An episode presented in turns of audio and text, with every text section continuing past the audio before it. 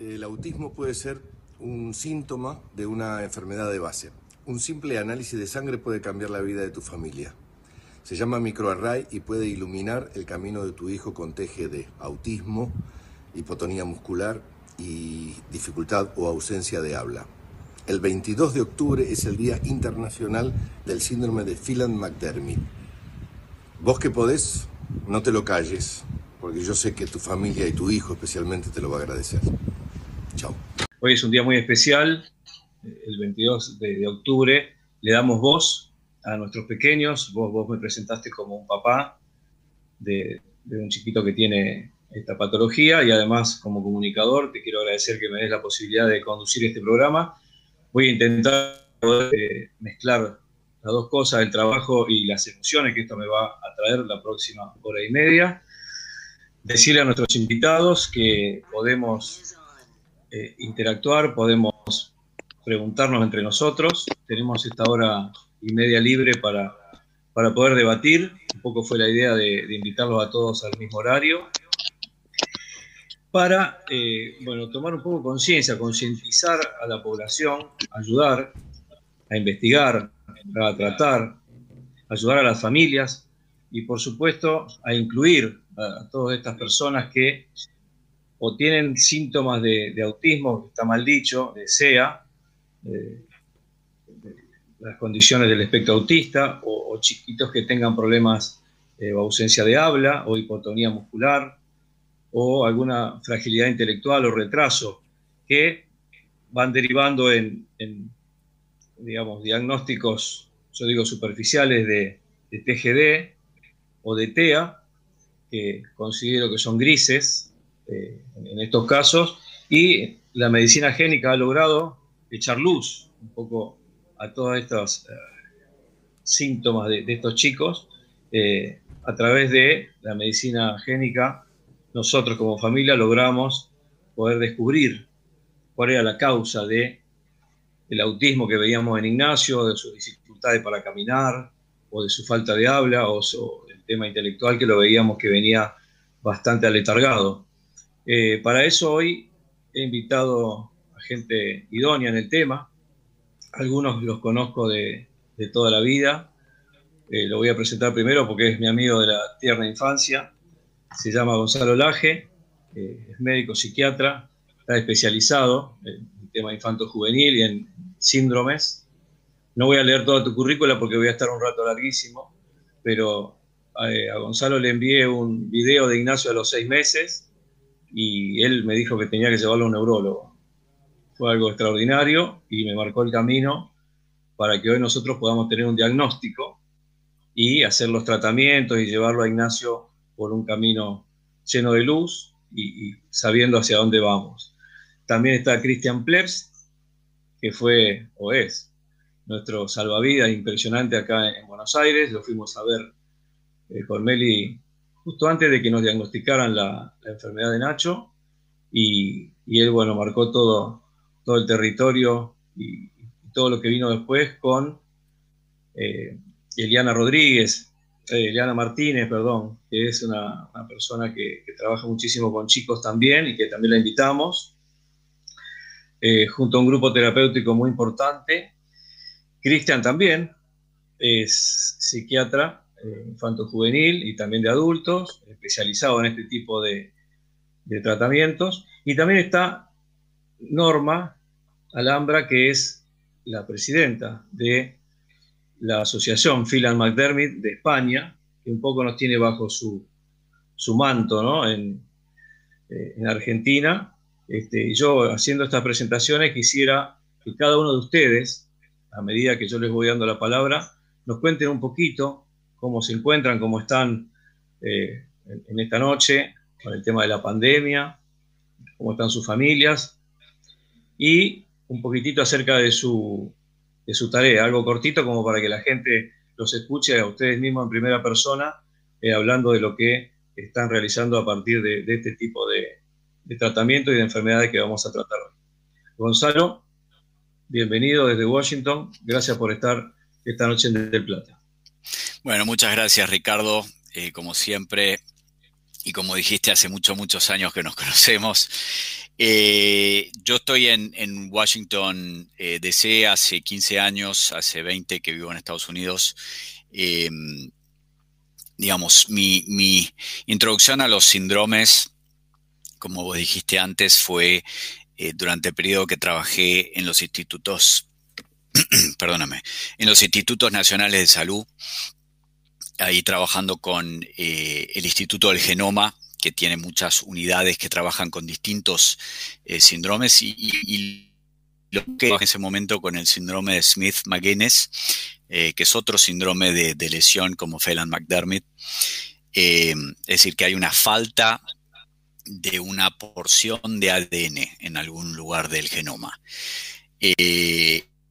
y bueno, mi, mi, interés, estos chicos tenían importantes problemas de comportamiento y encontrar respuestas farmacológicas o alguna forma de tratarlos eh, era muy importante. Y yo me, dediqué a la farmacogenética eh, para tratar de predecir efectos colaterales y eficacia de, drogas. Y bueno, eh, sigo haciendo clínica, ya dejé el NIH hace unos cuantos años y tengo mi propio centro acá en Washington y veo chicos y veo muchos chicos con, síndromes, como decís vos, y, es lo que hago día a día, tratar de, ayudar a, los padres, eh, así como, como vos has, eh, transitado tu camino y, tratar de ayudar a los chicos. Ok. Cristian, te damos la palabra para que te presentes con la audiencia. Bueno, buenas noches. Gracias, Ricardo. También para mí es es un placer estar acá, poder pensar en voz alta con, todos, con Gonzalo, con Eliana, ¿no? con, con, todo el equipo.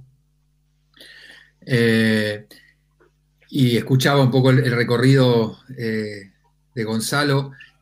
Yo soy médico psiquiatra, hice la carrera de adultos acá y, tuve la suerte de poder hacer la, reválida de la residencia en Estados Unidos, en, un hospital, en Iowa, en la la parte de, niños.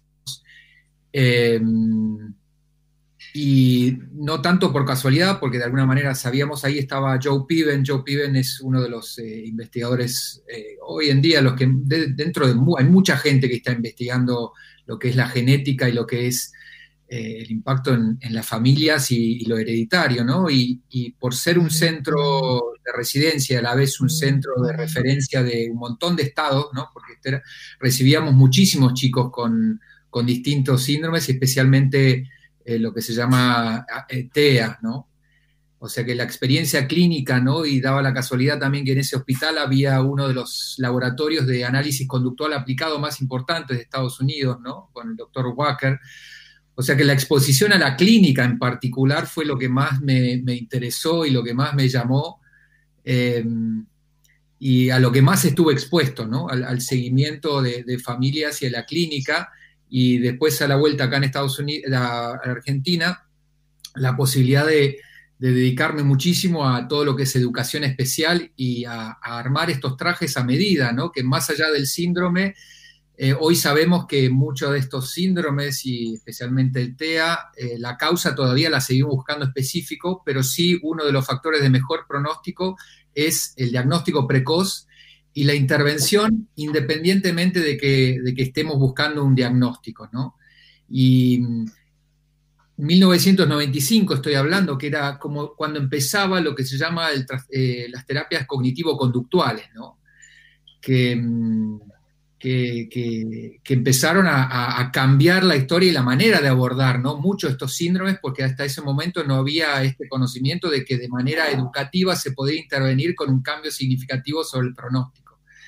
Y a partir de eso también empezar a interesarme en distintas maneras, no solo lo conductual, sino abordajes relacionales que, de alguna manera tratando de encontrar eh, no como el martillo, ¿no? Martillo para darle a todo, sino justamente poder hacer ese traje a medida eh, dependiendo de las familias, dependiendo del perfil de los niños y pudiendo hacer esos diagnósticos realmente individualizados. Así que sigo dedicándome muchísimo y, a la clínica y a poder acompañar a, eso, ¿no? Al desarrollo y a tratar de entender cada niño, como dice la, hay una frase que dice cuando uno conoce un niño con, lo ampliaría, ¿no? hoy ya el hablar de los diagnósticos me cuesta porque no me he encontrado con ningún chico que no aprenda, ¿no? Y hoy los diagnósticos a veces tienen un peso tan fuerte cuando uno se lo da a una familia que, en realidad hablar de, procesos de aprendizaje, de ritmos, de tiempos y de modalidad, ¿no? Desde lo sensorial, lo cognitivo, emocional, permite, sin decir un diagnóstico, sabiendo que son importantes, sabiendo que necesitamos para el sistema administrativo, pero a la vez, ¿no? Cuidando a las familias para que puedan llevarse justamente la verdad de lo que es el día a día de los chicos más allá de los diagnósticos, ¿no? Em, así que bueno, eso es una viñeta, ¿no? De, maneras de, ver que, bueno, por lo que conozco, obviamente estamos todos en familia acá. Porque veo que, vamos, vamos estando, sí, en la misma página, ¿no? Es un placer. Sí. Gracias, Cristian. Voy, voy con Eliana. Eliana es una de tus asesoras eh, Rosario, que bueno, lamentablemente no, no la podemos tener con nosotros como terapeuta porque no le dan, no le dan las horas, pero sabemos que, vos trabajás mucho con ella. Eh, es una persona muy, muy conocida aquí en la ciudad, Eliana Martínez. Eh, no te estoy viendo, Eli, estás por ahí. Ella es terapeuta para niños con autismo, traductora e intérprete en lengua de señas y profesora de nivel inicial. Y un poco complementa los, diagnósticos de, de, los médicos, si bien por ahí Cristian habla de traje a medida y doy fe de que los tratamientos son eso, para cada chico, pero nos gustaría que te presentara él y que nos digas dos palabritas de, cómo es tu tarea para pasar a la, para mí la, invitada más importante y me perdona el resto, pero por protocolo la dejé última porque eh, ya van a saber quién es. Eli. Hola, muy buenas noches a todos. Bueno, lindas palabras eh, y además estando con, personas, como dice Cristian, en, familia, que hablamos el mismo idioma, eh, acá lo más importante es darle voz y darle importancia a cada, a cada familia y, dejarles eh, en claro de que cada, cada niño es un ser muy especial y se trabaja de la mejor manera y, con el corazón y obviamente con, lo profesional que a cada uno nos hace más personas.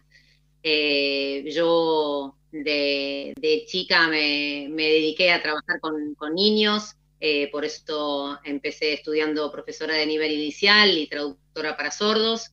Después tuve la posibilidad de vivir 10 años en Estados Unidos, donde eh, tuve la gran maestra Joyce Albu, donde de un día para el otro me dijo, bueno, esta es tu carrera, y durante 10 años estuve trabajando en este mundo tan tan interesante que, día a día me sorprende más, eh, que es con toda la terapia cognitivo-conductual. Y bueno, después eh, de haberme formado plenamente allá, quise, quise venir a mi país y traer toda esa experiencia maravillosa de lo que era toda la parte de la terapia, del trabajo en domicilio, del uno a uno, de armar equipos especializados eh, profesionalmente y humanamente, porque considero que no hay otra forma de poder trabajar con, estos niños si no es poniendo el alma, el corazón y lo profesional, por supuesto.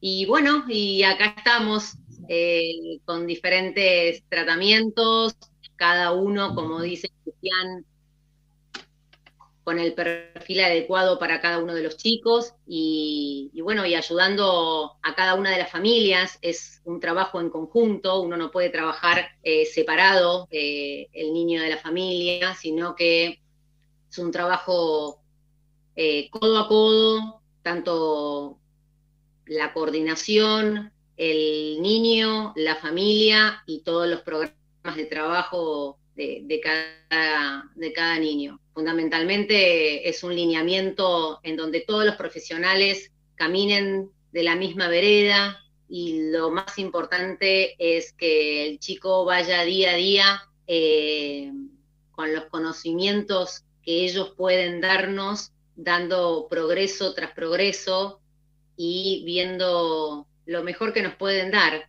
que es su sonrisa, sus aprendizajes, eh, sin diagnóstico, sin ponerlos eh, como en un momento, apenas empezaba mi carrera, me dijeron, las cajas acá no existen, no podés poner a ningún chico en ninguna caja, sino que esa caja hay que abrirla y tiene que empezar a explorar. Así que bueno, siempre me quedo con ciertas cosas que, me fueron guiando y, sigo perfeccionándome porque no hay otra manera de,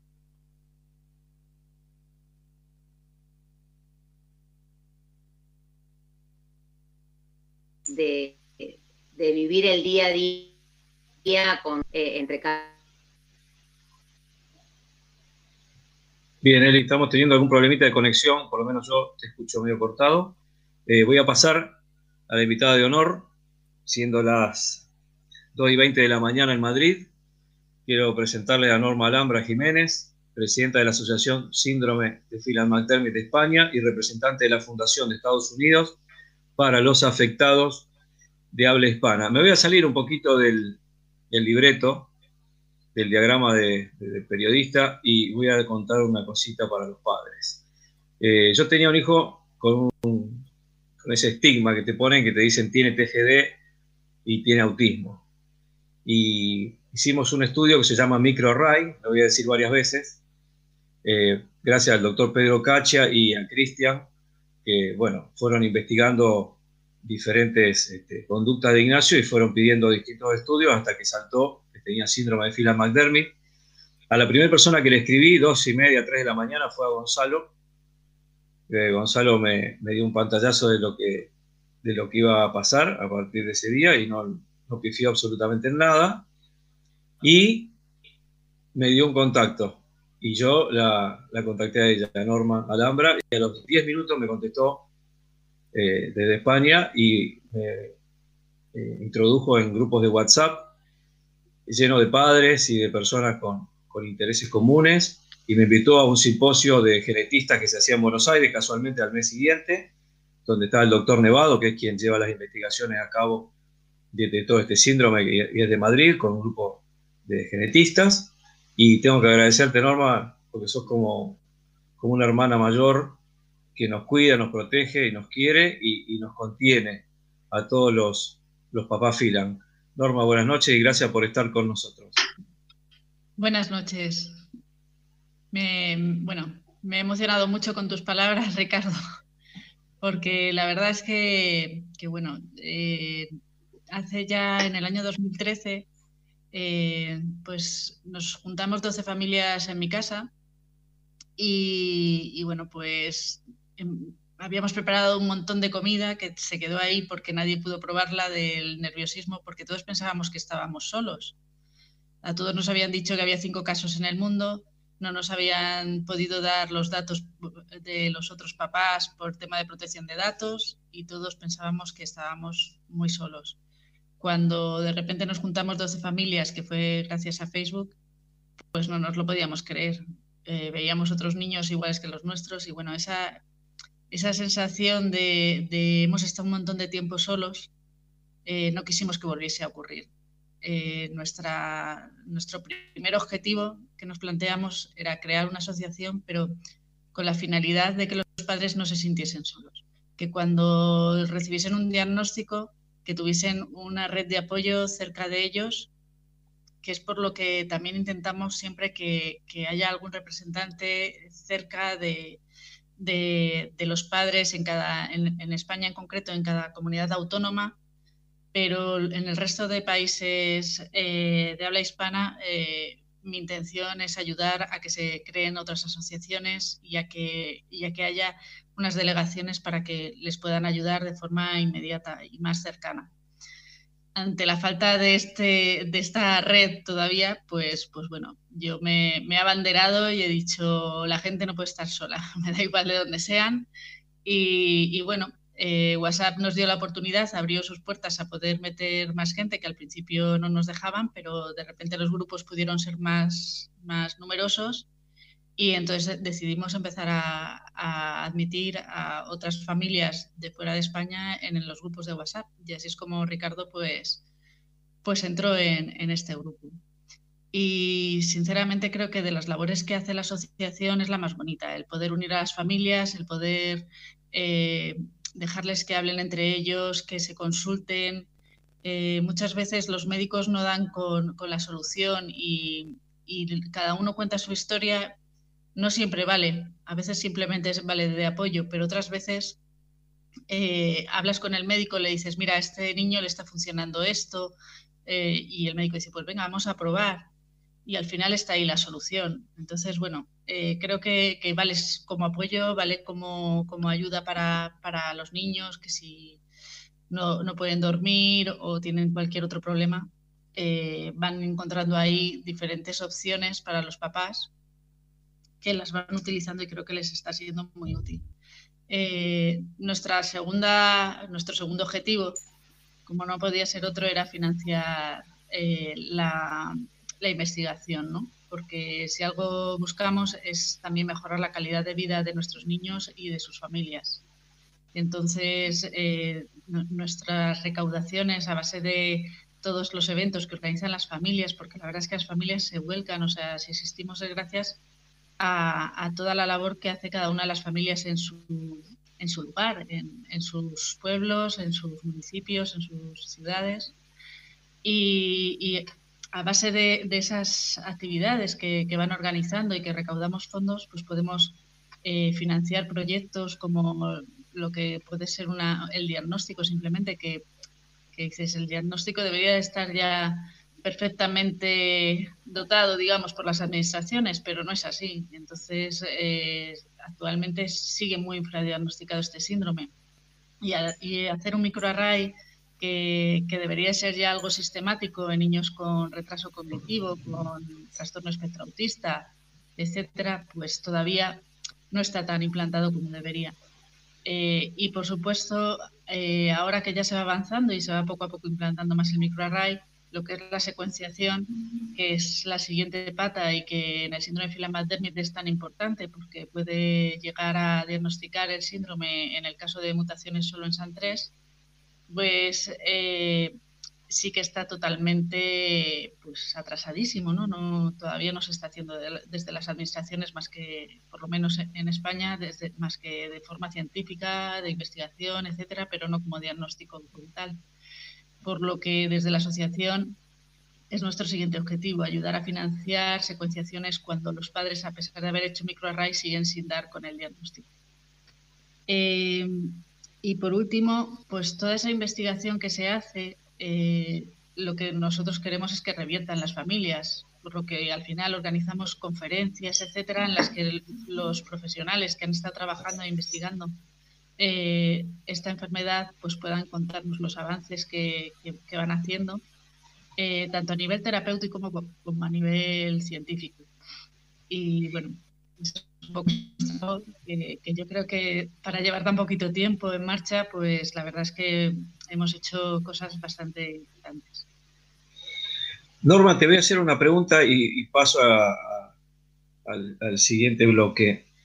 ¿Cuántos casos tenemos en el mundo diagnosticados y cuál es la proporción que calcula el doctor Nevado y su equipo que podría haber de acuerdo a algunas estadísticas? Eh, a ver, en, teoría solo sabemos los datos que están registrados en la Fundación de Estados Unidos. Entonces, la Fundación de Estados Unidos tiene alrededor de 2.500 casos eh, registrados, pero hay muchos más porque no todo el mundo se registra en la, en la Fundación cuando recibe su diagnóstico. O sea que seguramente estaremos hablando, pues a lo mejor de 3.000, 3.500 casos que estén ya diagnosticados. Bien. Eh, en España lo que nos dicen es que si ahora mismo hay 165 casos más o menos diagnosticados, estamos hablando de que ellos piensan que la cifra tendría que estar en torno entre 2.000 y 4.000 casos. Eh, al principio decían, hablaban de 2.000 casos porque se pensaba, no, se, no se pensaba en las mutaciones, pero de SAN3 ahora ya empiezan a pensar en que debería de haber el mismo número más o menos de mutaciones de SAN3 que de, que de chicos afectados solo por una delección. Entonces, ahí es donde dicen, bueno, pues quizás haya 3.000, 4.000 casos, ¿sabes? Pero más o menos ellos hablan de un 1% de la población de autismo. Perfecto. voy a hacer un, paréntesis, primera media hora del programa, eh, un pequeño resumen como padre y comunicador, voy a tratar de transmitirle a la gente en palabras sencillas que tanto el autismo como con la falta de habla o un chico con hipotonía o, fragilidad intelectual, todo tiene una enfermedad de base o puede tener una enfermedad de base, como me corregía Gonzalo cuando armé el spot para Ricardo Darín, que nos, dio una mano grande y le vuelvo a agradecer lo que hizo, porque rebotó por todo el mundo. Eh, y él decía, ¿no? En el spot, el, autismo es un síntoma de una enfermedad de base, o puede serlo. Y un simple análisis de sangre puede cambiar la vida de tu familia. Ese análisis se llama microarray. En nuestro caso, ese estudio dio que Ignacio tenía roto el cromosoma número 22, tenemos, todos tenemos 23 pares de cromosomas, y pierde como un material genético, yo me imagino como, una cosita larga que se quiebra y sale como un líquido de adentro y eso se llama Yang 3, que digo que es como el aceite del auto. Vos podés tener una Ferrari en tu casa, divina, como es mi hijo, que es, vos lo veis, es un sol extraordinario, pero no tiene aceite. Le falta aceite para, que el motor camine. Y yo creo que el Yang 3 lo, siempre lo, lo pongo un poco ahí, ¿no? este, como el aceite del auto, y lo pierden, y al perderlo, les pasa esto, se comportan como autistas, no hablan, tienen hipotonía, fragilidad intelectual. Hay chicos que no caminan, digo que Philip McDermott, el caso específico que estamos hablando hoy por el Día Internacional, eh, hay chicos que no caminan tampoco y que las graduaciones son múltiples, ¿no? Hay una gran cantidad de, de casos diferentes, son de todos los colores. Eh, aclarado esto para la gente, en, buen romance, como decimos acá, vamos a pasar a, los profesionales. Y me gustaría hablar de diagnóstico con Gonzalo y con Cristian, eh, debatir un poquito de cómo llegar a un diagnóstico certero en un chico que tiene estas sutilezas, palabra que me enseñó Gonzalo y que me fue eh, haciendo coaching para cuando yo tenía que dar mis entrevistas como padre aquí en Rosario, y cómo, cómo encontrar un papá, una sutileza en un chiquitito recién nacido de un mes, dos meses, cinco meses, para que ellos empiecen a actuar y a, hacer un diagnóstico temprano que sin dudas cambia completamente la vida. Eh, Ricardo, quería hacer una aclaración, porque, digamos, Norma lo mencionó y vos también de alguna manera eh, digamos, estos eh, síndromes de delesión, de pérdida de ADN, eh, varían en tamaño. Es decir, la, cantidad de, bases que se pierden varía en tamaño. Entonces vos ves chicos que tienen una, enfermedad más severa. En general esos son chicos que tienen una pérdida más grande, que no solamente pierden el SHANK3, que es el, gen eh, importante para Phelan McDermott, pero pierden otros genes. Y, digamos, estos también tienen alguna relevancia para la descripción del síndrome. Después, Norma hablaba de mutaciones. ¿Y, qué ocurre? Es decir, vos podés hacer un, estudio eh, y a veces el, microarray te va a dar negativo. Eh, porque en general el, gen está ahí, no está, no está perdido. Pero ese gen tiene una base o, por ahí un número pequeño de bases que pueden estar alteradas. Y eso, digamos, hace que ese gen no funcione bien. Y aunque el gen esté presente, digamos, el gen, la secuencia de ADN esté presente, como es una secuencia alterada, lo que hace es que te dé el, mismo, digamos, la, misma, eh, los mismos síntomas o síntomas similares eh, al Feral McDermott de, la delesión. Entonces, es muy importante lo que decía Norma, el secuenciado. Eh, y esto, de alguna manera, tal vez va un poquito más allá del, microarray que, vos hablás, eh, que, es, importantísimo, es una, es una herramienta disponible, es una herramienta de más bajo costo que otras técnicas genéticas y, provee muchas respuestas, pero a veces no provee todas las respuestas. Entonces, ¿qué, hacer en esas situaciones? ¿A dónde vamos desde ahí? Es decir, el microarray me dice que no hay nada, y que, pero seguimos teniendo el mismo problema. ahí entonces viene la parte del secuenciado. Si el secuenciado del gen SHANK3 te va a explicar un poquito más eh, qué, puede estar ocurriendo ahí, que haya una mutación eh, pequeña, como decía antes, eh, y, algunas veces secuenciado de, todo el genoma o secuenciado de los exones, que son las partes del genoma que codifican proteína, nos pueden ayudar a entender digamos, eh, eh, el síndrome de Phelan-McDermott o otros síndromes genéticos que por ahí, eh, digamos, uno no, sospechaba totalmente. Entonces, es, es, es, como una cosa un poco más amplia tratar de entender que aunque el microarray sea negativo, no quiere decir que no haya una alteración genética y que digamos, con las herramientas necesarias, lamentablemente algunos de estos métodos son extremadamente caros, eh, pero eh, se han abaratado en forma exponencial, diría, eh, en las últimas dos décadas.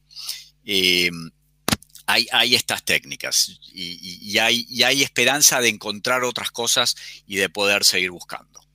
Bien, estamos hablando de autismo por Radio del Plata eh, gentileza de María Luján Galinela, nuevamente agradecerte que nos des eh, todo tu programa para poder avanzar y para poder informar a las familias, a los padres.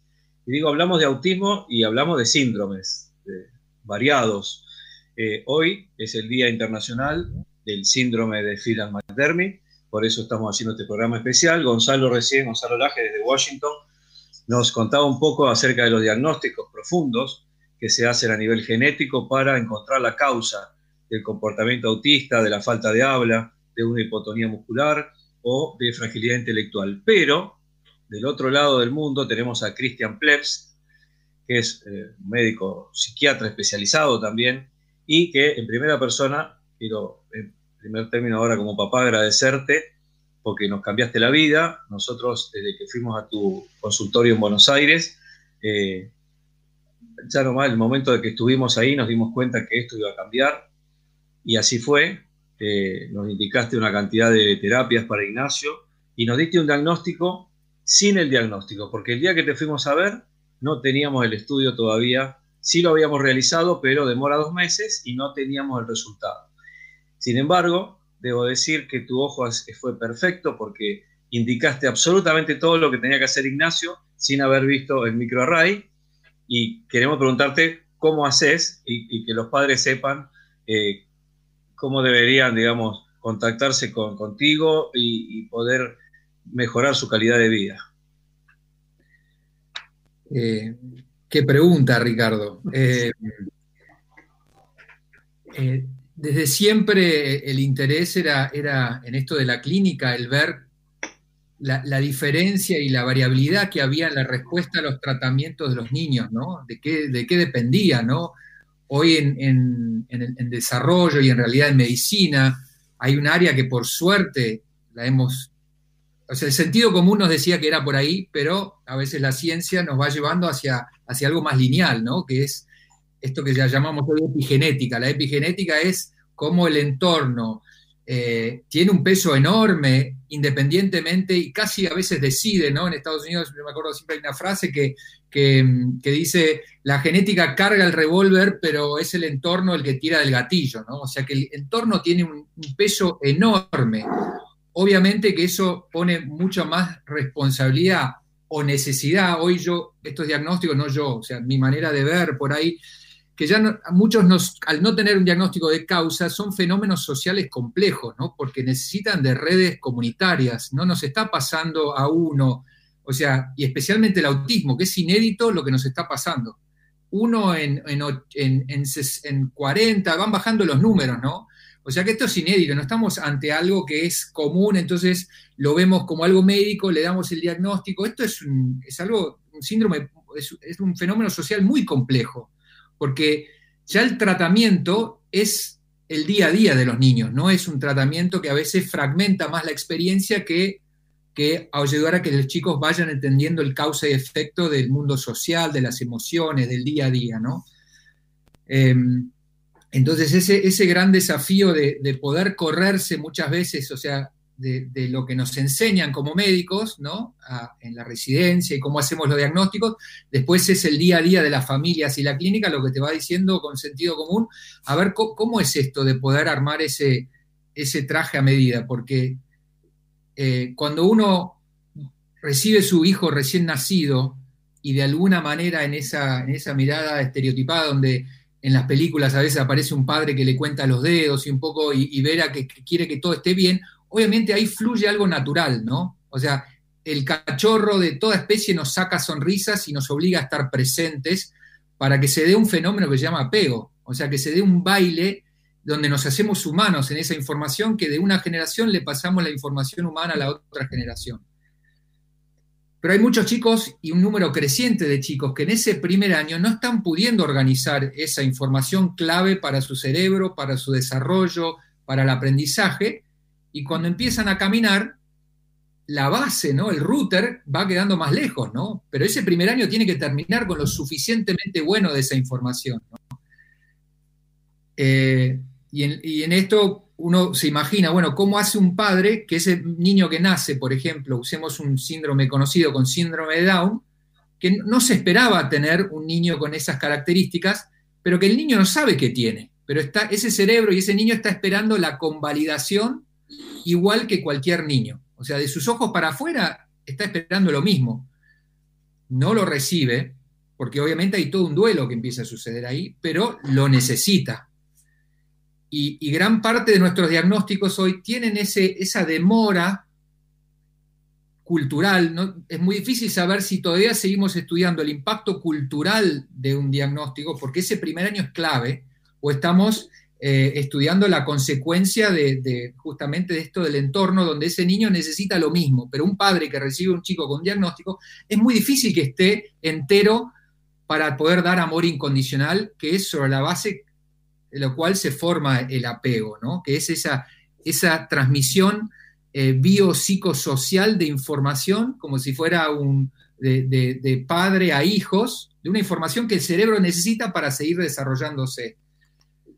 Entonces, hoy, gran parte de estos tratamientos, más allá de que busquemos acompañar a los niños, muchos tienen que ver con acompañar muchísimo a las familias para poder dar modelos y explicaciones y acompañamientos que permitan no solo los padres, sino que los equipos entiendan esto tan importante que cómo logro yo poder dar amor incondicional independientemente del el diagnóstico o de lo que está sucediendo. Esto que parece tan ideal es la base de por qué nos hicimos humanos, Maturana tiene un libro eh, que se baja online y para mí es un estandarte, porque obviamente siempre uno trata de buscar eh, la ciencia detrás de esto, en donde él estudia que eh, somos amor dependientes y es el amor el que, transforma el cerebro como si fuera el sol de verano, o el amor a veces queda velado como el sol de invierno que da luz pero no da calor y no hace crecer, a diferencia del sol de primavera y de verano. Y nuestra mirada cuando estamos tristes, cuando estamos preocupados, está, pero esa intensidad del sol, como es ese primer año del bebé que lo necesita independientemente del diagnóstico que tiene, es fundamental. Entonces hoy nuestro gran desafío es cómo armamos equipos, cómo, hablamos, cómo armamos eh, comunidades que rápidamente puedan abrazar esa familia y poder darle esa contención en donde literalmente, hoy por eso a mí hoy me interesan las prácticas contemplativas y especialmente la aplicación de lo que es el mindfulness a esto, porque es la manera en la que un padre puede ver que la cultura le genera un montón de miedos, pero ver que no, que no es su mente y que no es su pensamiento, sino que los puede observar. Y cuando uno puede observar la mente y los pensamientos y sus emociones, en espiritualidad se llama que despierta, porque ya no es su mente ni sus creencias sus emociones, sino que puede elegir volver a ese lugar de recrear y crear esos estados de amor incondicional que se dan naturalmente cuando todo va bien en ese primer año de vida, porque el bebé nos arranca el amor. Nosotros nos obliga a estar presentes esos primeros tres meses, esos primeros seis meses. Así que yo creo que nuestro gran desafío hoy es cómo ese primer año, eh, que es fundamental, logramos esto. Hay, una asociación que con una, familia amiga que también que, que, su hijo tiene el síndrome de Apert, acá fundaron una asociación que se llama Red de Amor, porque el Apert es evidente apenas nacen los niños. Entonces, el sueño era cómo esta red, apenas así como un 0800, a vos, vos ves tu hijo en la, sala, en la sala de parto, como le pasó a estos amigos, y se encontraron solos durante mucho tiempo, ¿no? ¿Cómo podés salir de ese lugar y tener un 0800 donde hay una red literal de amor, de comunidad, de practicantes, meditadores, contempladores, o como querramos llamarlos, que realmente pueda abrazar para que ese primer año, eh, y en el caso de los síndromes que a veces tardan más, pero son lentos, obviamente ahí es el trabajo muy mano a mano con los pediatras, porque de vuelta, la necesidad del, diagnóstico precoz es, es fundamental, ¿no? Y por suerte, como hablábamos el otro día, Ricardo, qué importante sería que todos estos síndromes puedan ser, puedan estar cada vez más incluidos en ese, en ese escaneo, en esa batería obligatoria por ahora para algunos, pero a medida que avanzan las investigaciones, y por eso es tan importante esto, podamos bajar los costos para que ese, ese screening inicial cada vez más cuente con esto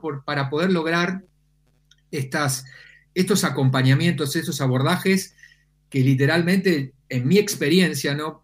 mi manera de haber despertado esto es haber acompañado padres haciendo modelos como el de Flortime y especialmente un modelo que es muy controvertido que se llama Sunrise.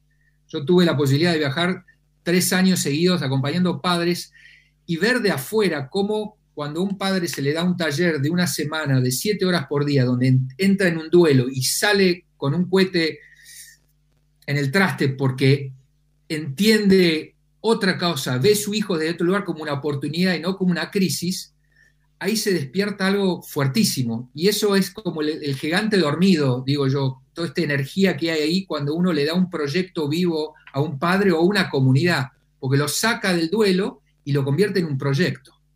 Y uno sabe que muchas veces en, la manera de, salir de estos lugares aparecen, por ahí nosotros en la Argentina nos exageramos, por, por cada diagnóstico hay 10 asociaciones de padres para los mismos, porque terminamos peleándonos entre nosotros, pero en realidad ese de tener un proyecto nos ocupa, ¿no? Y el proyecto acá es aprender a amar literalmente, porque es el proyecto que no solo me va a permitir con mi hijo, no lo hago por mi hijo, lo hago por mí, porque cuando yo aprendo esto, me hago resiliente y no hay, no hay nada que pueda, entiendo la vida, ya no entiendo solamente lo que me pasa a mí. Entonces, es una mezcla de temas, porque acá hablamos de antropología, de, psicología evolutiva, y creo que hoy muchos de estos temas tienen, tienen que abrirse a esto, pero el, resumen sería lo que medio en chiste, medio en serio le decimos a los padres, que más que hablar con, de niños con necesidades especiales, lo que hablamos es de niños que dependen que nosotros o que las personas de, despierten sus capacidades humanas esenciales, ¿no? que tiene que ver con la compasión, la empatía y el amor, pero no como una entelequia, sino como habilidades y capacidades que, son, que, nos alinean en nuestro eje psico-neuro-inmuno-endocrinológico a un lugar que nos hace poder despertar un bienestar interno, no dependiente de que mi hijo mejore o no mejore. ¿no? Esto lo decía mucho en Sunrise. No le podemos tirar ese volqueto a tu hijo que el día que tiene un buen día vos estás bien y el día que tiene un mal día vos no estás bien, porque necesitamos darle ese faro, pero para que un padre pueda dar eso necesita la contención de equipos que hablen este idioma, ¿no? O comunidades, ¿no? Que hablen este idioma. Así que bueno. Eh, por eso yo hablaba recién de un cambio de vida, porque eso fue lo que nos transmitiste a nosotros.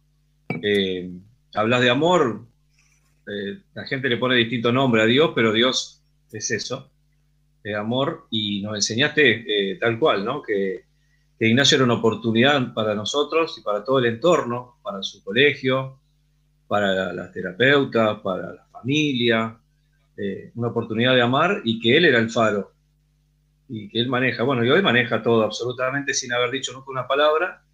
Eh, toda todo mi, la vida de, esta casa y de estas familias, que somos varios, que están vinculados con él, giramos alrededor de, de Ignacio y, decirle a la gente de nuevo, que con quien estamos conversando, que estos médicos existen, son de carne y hueso, acá están, eh, eh, hoy atienden por Zoom, Gonzalo te está asesorando creo en el Fleni, eh, puede atenderlos, Cristian lo mismo. esto no es publicidad, que quede claro, yo estoy contando una experiencia personal mía con mi hijo Ignacio Terán, que tuvimos la posibilidad y la gracia de Dios de este amor fuerte, como dice Cristian, de, esta gente que, tanto nos ha contenido, como Norma desde España, como tanta gente. Y queremos hablar ahora, que estamos justamente tocando el tema del tratamiento, de las terapias, que no es lo mismo, porque cuando fuimos, eh, cuando a los seis meses Gonzalo me dijo que, mi hijo podía, tener un problema de tono muscular y que lo llevara a un neurólogo, me dijo terapias, eh, eh, estimulación temprana, ya me dijo, inmediatamente. y después Cristian nos dijo terapias, terapias, grupos terapéuticos interdisciplinarios. uno se agarra la cabeza y dice, ¿cómo? ¿Certificado de discapacidad interdisciplinario? Yo estaba feliz en mi vida, sí. Y este fue el, psiquiatra que en vez de mirarlo a Nacho nos miraba a Amelia y a mí y nos enseñaba a vivir, porque los que estábamos mal éramos nosotros, no, no Ignacio. Y, y ese cambio radical, en ese cambio radical, tiene mucho que ver este amor del equipo, de este equipo tan lindo que hoy Luján me da el, lujo de poder eh, invitar a tantos participantes, obviamente son muchos más. Eh, hay gente que no está en el equipo todos los días, pero bueno, eh, también lo hacen. Y quiero hablar especialmente con Eliana Martínez, que es coordinadora de, equipos terapéuticos que trabaja con Cristian, y que, nos cuente un poquito en, la cotidiana, en la vida diaria, qué parámetros tomás vos para elegir diferentes terapeutas y qué terapeutas son las que van cambiando la vida de estos chicos. Bueno, quiero rescatar algo muy importante que, dijo Cristian, de, que los padres eh, inician con un duelo y después hay un proyecto de vida. Bueno, los papás al iniciar un tratamiento, eh, yo al ingresar al hogar como para conocer a la familia, para conocer al chico, entro con esa mirada, de los papás. Como vos bien dijiste, Ricardo, me agarro la cabeza y digo, no, si yo estaba tranquilo, ¿quiénes son estas personas que vienen a invadirme? Eh, siempre pasa lo mismo, porque nosotros al inicio es como una invasión, pero para la familia y para, y para el niño, como diciendo, ¿qué hacen acá?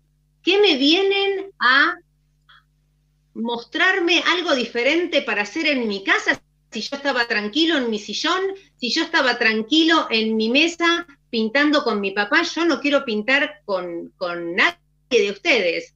Bueno, y así llegamos. Como vos bien me preguntaste, elegir a, los profesionales que me acompañan eh, es una tarea muy difícil.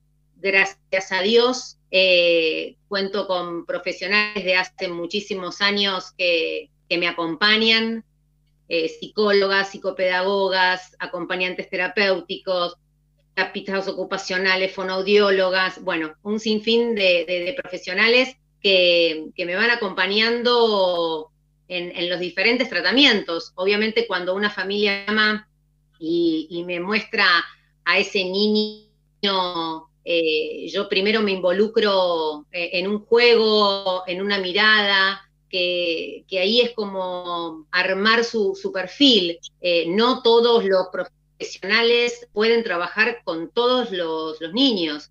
Digamos, hay ciertos perfiles de terapeutas que van y acompañan a un paciente que no pueden acompañar a otro por diferentes características, diferentes eh, actividades o diferentes tratamientos.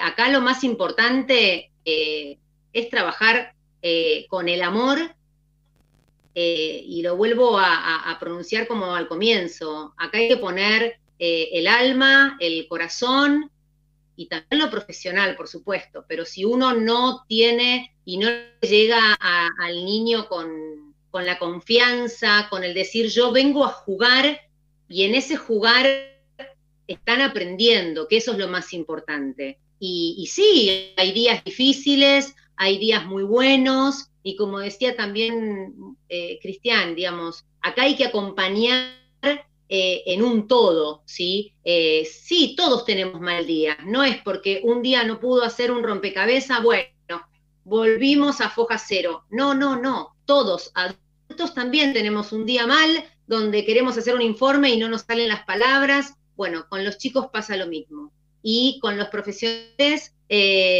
también, ¿sí? Hay días que los profesionales tienen una mejor llegada que, otros a los pacientes, pero lo más importante es saber eh, en ese momento cómo eh, realizar la terapia.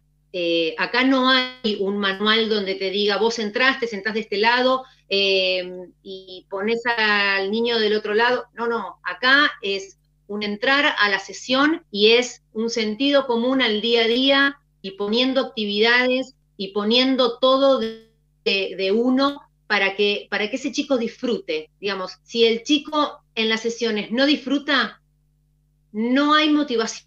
Y acá la motivación es lo más importante digamos, un terapeuta también se tiene que sentir motivado para, para, el más, digamos, para darle muchísimo más. Y eso eh, es lo más importante.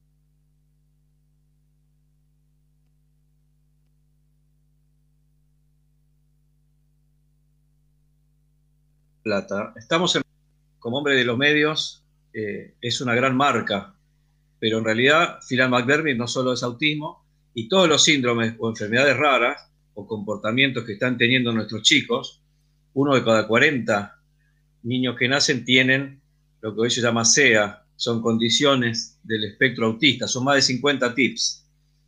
Y sé que mucha gente que está escuchando tiene un amigo, un pariente o, un familiar, un chiquito o no tan chico, que, puede haber tenido alguna de estas eh, características como fragilidad intelectual o hipotonía muscular o ausencia de habla o autismo. Eh, estamos entrando en la última media hora del programa. Eh, hago esta aclaración para las personas que recién se incorporan. Estamos haciendo un panel muy interesante con médicos, terapeutas y con una persona muy especial que está del otro lado del océano, que siempre me encargo de agradecerle y la quiero muchísimo y todavía nunca la, vi personalmente, eh, ni a su familia, que es Norma Labra, que es la presidenta de la Asociación Philan McDermott de España. Eh, hoy es el Día Internacional del Síndrome de Philan McDermott y el eslogan es Dales voz, ¿no? Porque Norma tiene cosas para decir con respecto a la investigación y con respecto a las familias de Philan McDermott, eh, cómo Norma Vos está encarando eh, en la asociación el tema de la investigación para que eh, nuestro síndrome, como yo le llamo, porque es nuestro, de nuestros hijos, sea visibilizado eh, en el mundo y que los recursos eh, lleguen para poder investigar. Y tengo algunas noticias que me han enviado de que ya están probando este, algunas drogas en chicos mayores de 16 años que podrían paliar poquito la, situación. Y también leí que han descubierto las tijeras genéticas, que la verdad no entiendo muy bien de qué se trata, seguramente después los médicos nos van a, nos van a explicar, pero que marcan una luz allá al final del túnel de que podría en algún momento haber eh, alguna terapia que pueda revertir estos cuadros. Norma, te escuchamos. Bueno, nosotros desde, la asociación, eh, ahora mismo los, proyectos que tenemos en marcha eh, son, por un lado, un proyecto sobre integración sensorial en la Universidad Rey Juan Carlos, que estamos intentando hacer un estudio eh, longitudinal y, bueno, eh, la idea es dentro de unos años volver a, comprobar con esos niños la evolución también. Eh, pero ahora se les ha pasado pues una encuesta a todos los padres que han querido participar para ver exactamente en qué, cómo, se encuentran nuestros hijos en ese sentido. Sí sabemos que tienen unas afecciones, pero creemos que no todos son iguales, que, que unos es por exceso en la eh, no sé cómo decirlo, en, el, en la forma de, canalizar los, los, eh, los estímulos y, otros por defecto. Entonces, bueno, queríamos un poco estudiarlo y verlo en comparativa también con, con la genética, ¿no? puesto que lo que decíais antes pues es muy importante, que es que nuestros niños son muy diferentes porque eh, las delecciones van desde una simple mutación en, el propio gen hasta una pérdida de hasta 9 megabases. Entonces, claro, la diferencia es tremenda entre unos y otros. Eh, y queremos saber un poco también cómo afecta esto.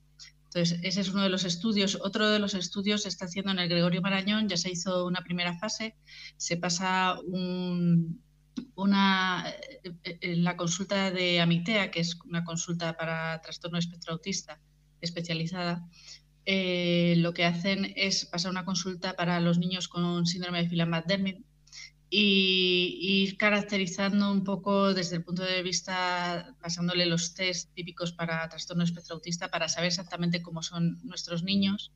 Y de cara a ver cómo es esa evolución, esto se hizo hace ya tres años, si no me equivoco, y este año empezamos con los mismos niños y además cogeremos a, otros, algunos niños nuevos para que se les vaya otra vez viendo esa evolución y, sabiendo cómo, cómo, cómo, cómo, son nuestros niños. ¿no? Al final es lo que, lo que necesitamos es saber más.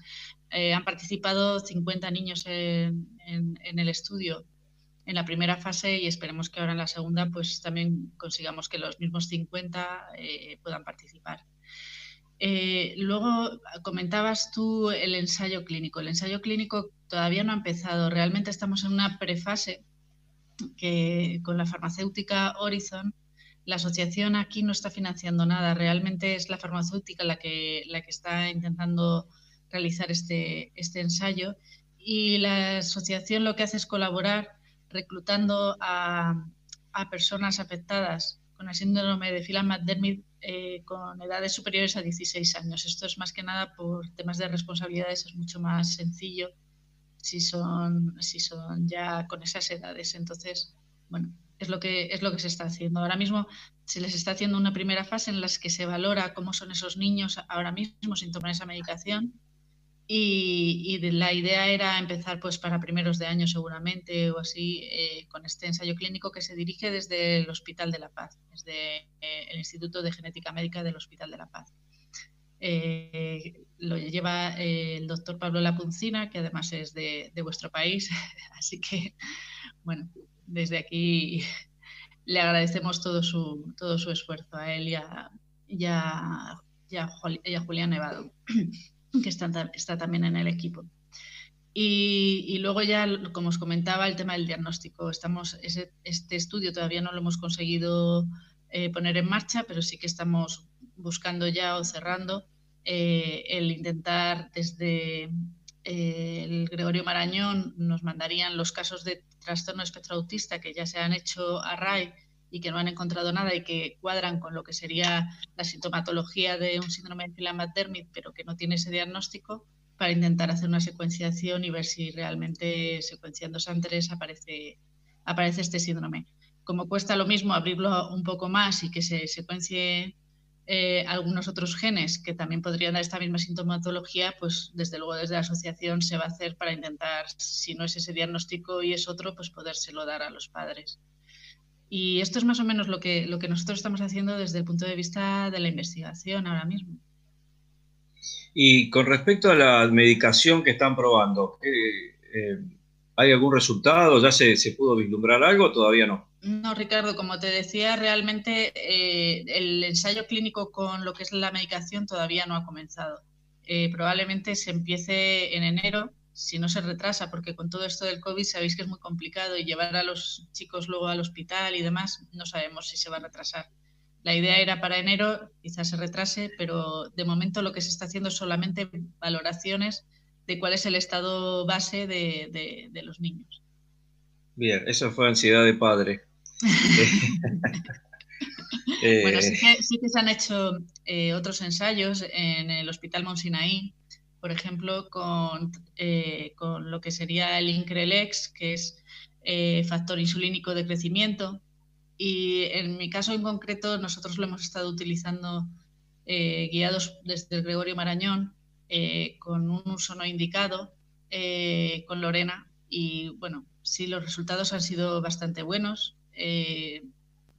pero no te puedo decir más que es complicado, o sea, no es un tratamiento que sea fácil de llevar a cabo, eh, tienes que tener mucha paciencia, mucho amor, como dice Cristian, y, dedicarle, pues eso, mucho tiempo a, pues poner, a, ponerle las inyecciones al niño, a luego estar midiendo pues que no le baje el azúcar.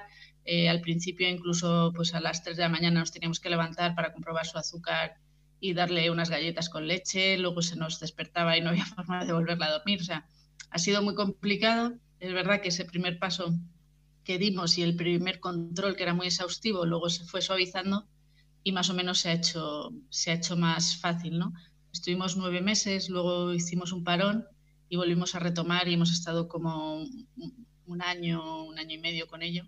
Y la verdad es que sí, los resultados han sido buenos. Es verdad que hemos tenido que dejar porque eh, ha habido un problema de corazón que podía ser provocado por la medicación. Eh, una vez que se ha visto que no es por la medicación, pues bueno, vamos a, a, esperar y nos ha pillado ya todo lo del COVID. Así que estamos aquí, que no sabemos si retomaremos o no, pero bueno. Sí que en Estados Unidos se hizo con varios pacientes eh, durante, si no, me, si no recuerdo Recording mal, has stopped. si no recuerdo mal, eran como cuatro semanas o así lo que estuvieron. Y los niños tomándolo y también con buenos resultados y se iba a ampliar ese estudio en Estados Unidos. Bien. Eh, vamos a hacer una ruedita después de todo lo que estuvimos charlando. Eh, yo tengo una pregunta para todos, la que la quiera contestar, eh, o, si quieren hablar un poco de, cómo nos podemos integrar, incluir eh, con, esta gente de Estados Unidos y de España, eh, para que en la Argentina se pueda cambiar un poquito este panorama de, de infradiagnóstico sobre estos síndromes. Creo que la pregunta va enfocada a Cristian y a Gonzalo. y poder lograr tener, digamos, mayor cantidad de diagnósticos para eh, que la investigación también empiece a rodar aquí, ¿no? Eh, es complicado, porque básicamente todos, digamos, el, denominador común es educación y dinero. Eh, si en la medida que, se puedan tener las dos, se va a poder hacer más educación, eh, se va a poder, hacer más investigación. Cuando falta uno, eh, se hace mucho más difícil. Cuando faltan dos, eh, se hace imposible.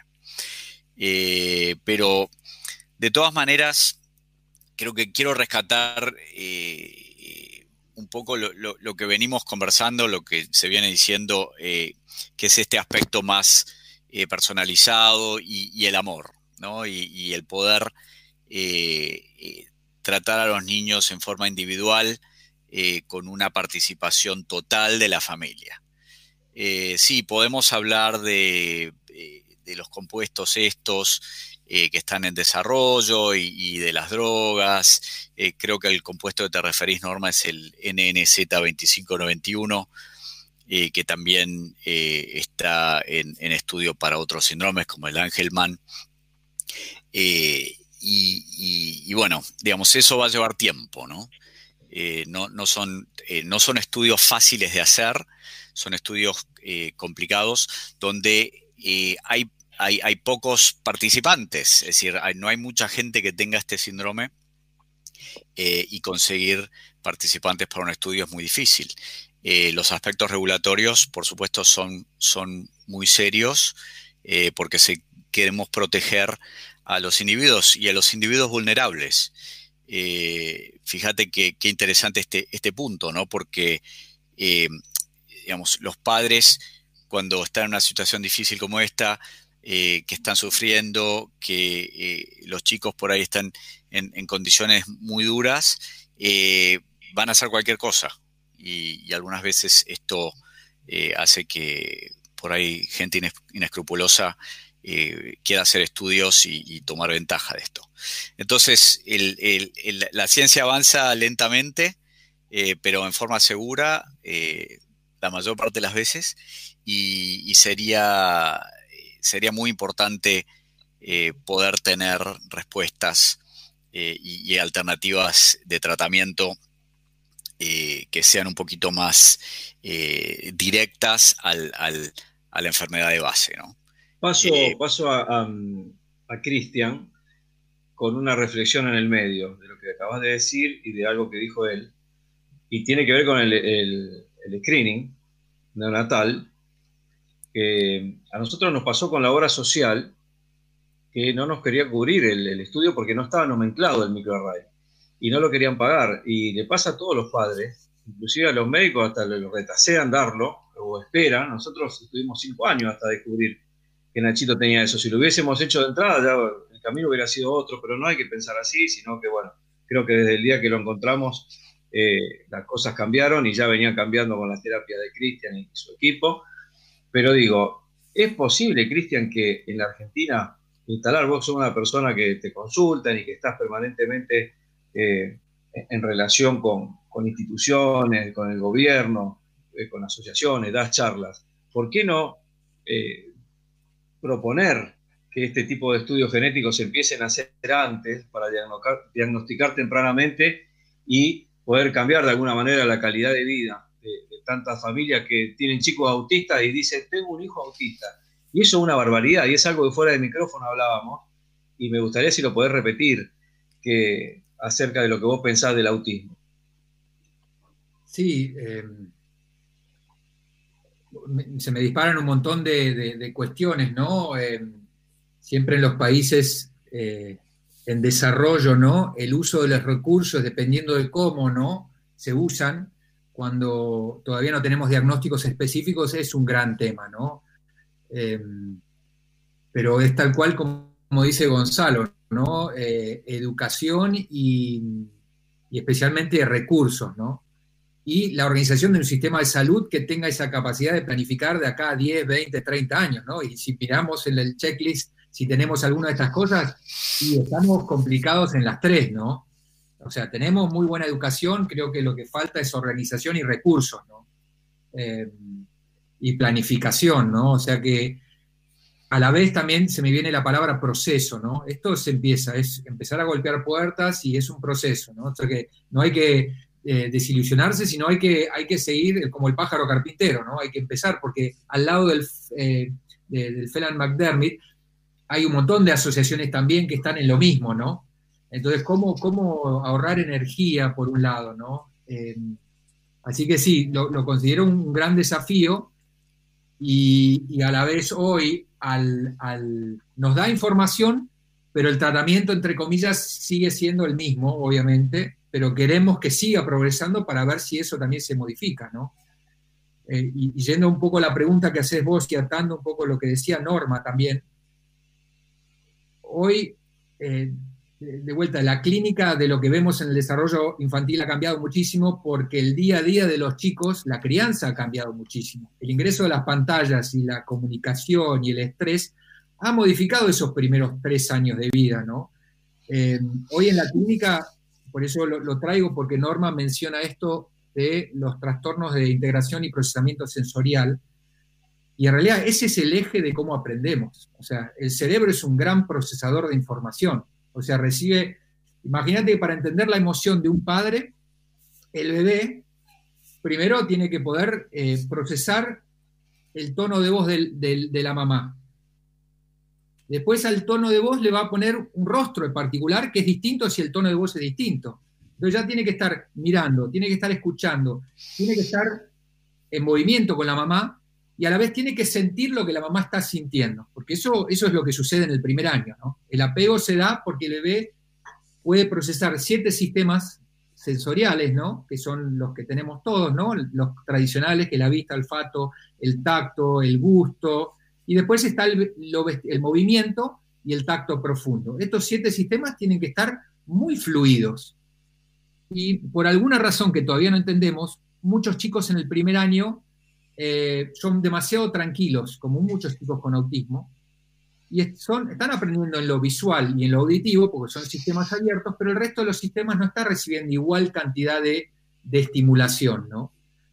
Y, eso hace que en la clínica uno empiece a ver un montón de, cambios distintos en cómo esos niños están procesando e integrando la información y hacia dónde va su interés. Por eso me parece un área clave esto de, y justamente el, síndrome de, de, Phelan-McDermott tiene mucho que ver con la sinapsis y con las dendritas, que es por esencia de la manera en la que el cerebro comparte toda la información y de ser fragmentado lo visual, lo auditivo, lo hace la imagen del mundo. Y lo, esencial en esa imagen del mundo para comprender la, conducta del otro, yo tengo que poder integrarte todo, lo cómo lees, cómo hablas, cómo sentís, cómo te moves. Y si yo no lo puedo hacer, la experiencia del mundo es fragmentada. Eh, pero yo puedo funcionar a tu ritmo para volver a enganchar tu vista, hablar a un ritmo donde yo veo que por ahí sutilmente empezás a mirar distinto. Pero esto es muy sutil, por eso necesitamos ese diagnóstico precoz y ese acompañamiento, en donde quizás el resumen de esto es, para todos los clínicos o la gente que está en equipo, la integración sensorial y el conocimiento profundo, porque muchos de los diagnósticos hoy dependen de comprender la autorregulación emocional. La autorregulación es la manera en donde yo me puedo empezar a regular a pesar de que hay algo que no me gusta. Tengo hambre lo que sea, pero al principio necesito que vos me tengas para autorregularme. Y esto tiene que suceder antes del primer año, los primeros dos años. Y a la clínica de muchos de los clínicos, y lamentablemente todavía en la facultad no nos dan esta clínica de autorregulación, de integración sensorial, del apego, que hoy para entender los diagnósticos, que eran distintos hace 30 años atrás, hoy son el eje de la comprensión clínica de muchos de estos casos. ¿no? Y une lo que decía Norma, lo que decía Gonzalo y especialmente lo que decía Liana. ¿no? Así que eh, me parece que sí, que muchos de estos diagnósticos son, como dice Greenspan, Stanley Greenspan, son trastornos de integración y procesamiento sensorial que descarrilan el aprendizaje socioemocional clave para el desarrollo del cerebro y de la intersubjetividad. Bien, ya se nos está yendo prácticamente el programa. Hablamos de autismo, hablamos del síndrome de Phelan-McDermott, hablamos de patologías o enfermedades raras. Eh, y hay un tema que yo quisiera cerrar eh, que tiene que ver con el cómo hacer una familia para llevar adelante, después de que tremendos médicos y Norma, que es presidenta de, la Asociación Philan McDermott en España y en, todos los países de habla hispana, cómo hacer para en el día a día eh, una obra social o el sistema te pueda cubrir semejante cantidad de, gasto. Eh, y eso tiene una salida en la Argentina. Yo quiero hablar en primera persona. Eh, el tema de la inclusión funciona y la ley de discapacidad funciona. Hay que decirle a los papás que a partir de que se empiezan a presentar este tipo de síntomas, hay que hacer, por supuesto, las consultas y sacar un certificado único de discapacidad que te permite, les permite ingresar al sistema de salud amparado por la Ley Nacional de Discapacidad, que realmente es la novena sinfonía de Beethoven, eh, en algunos casos los músicos no la interpretan como realmente es, pero funciona y hay que ir eh, con mucha fuerza, con mucha garra, como dijo Cristian, con ese impulso que te da el cambio de, chip.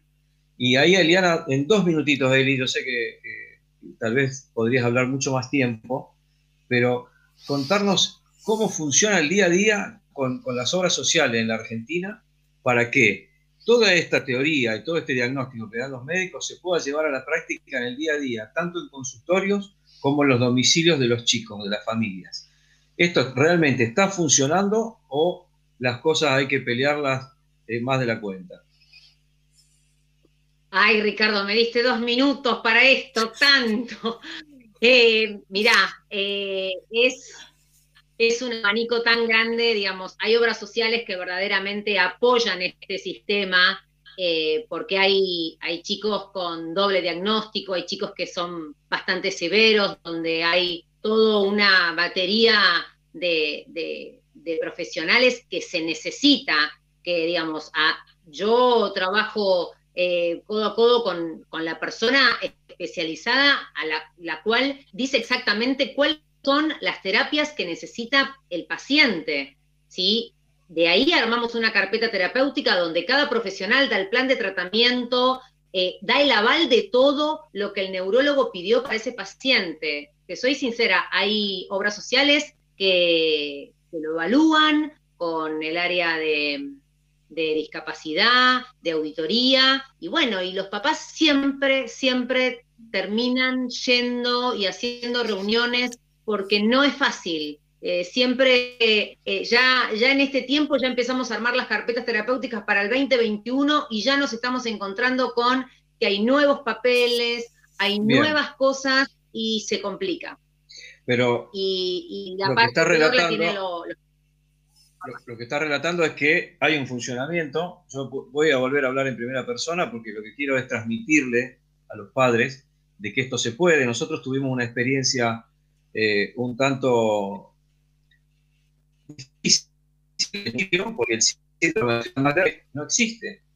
Entonces, no teníamos manera de demostrarle a los auditores lo que pasaba hasta que llegó el microarray.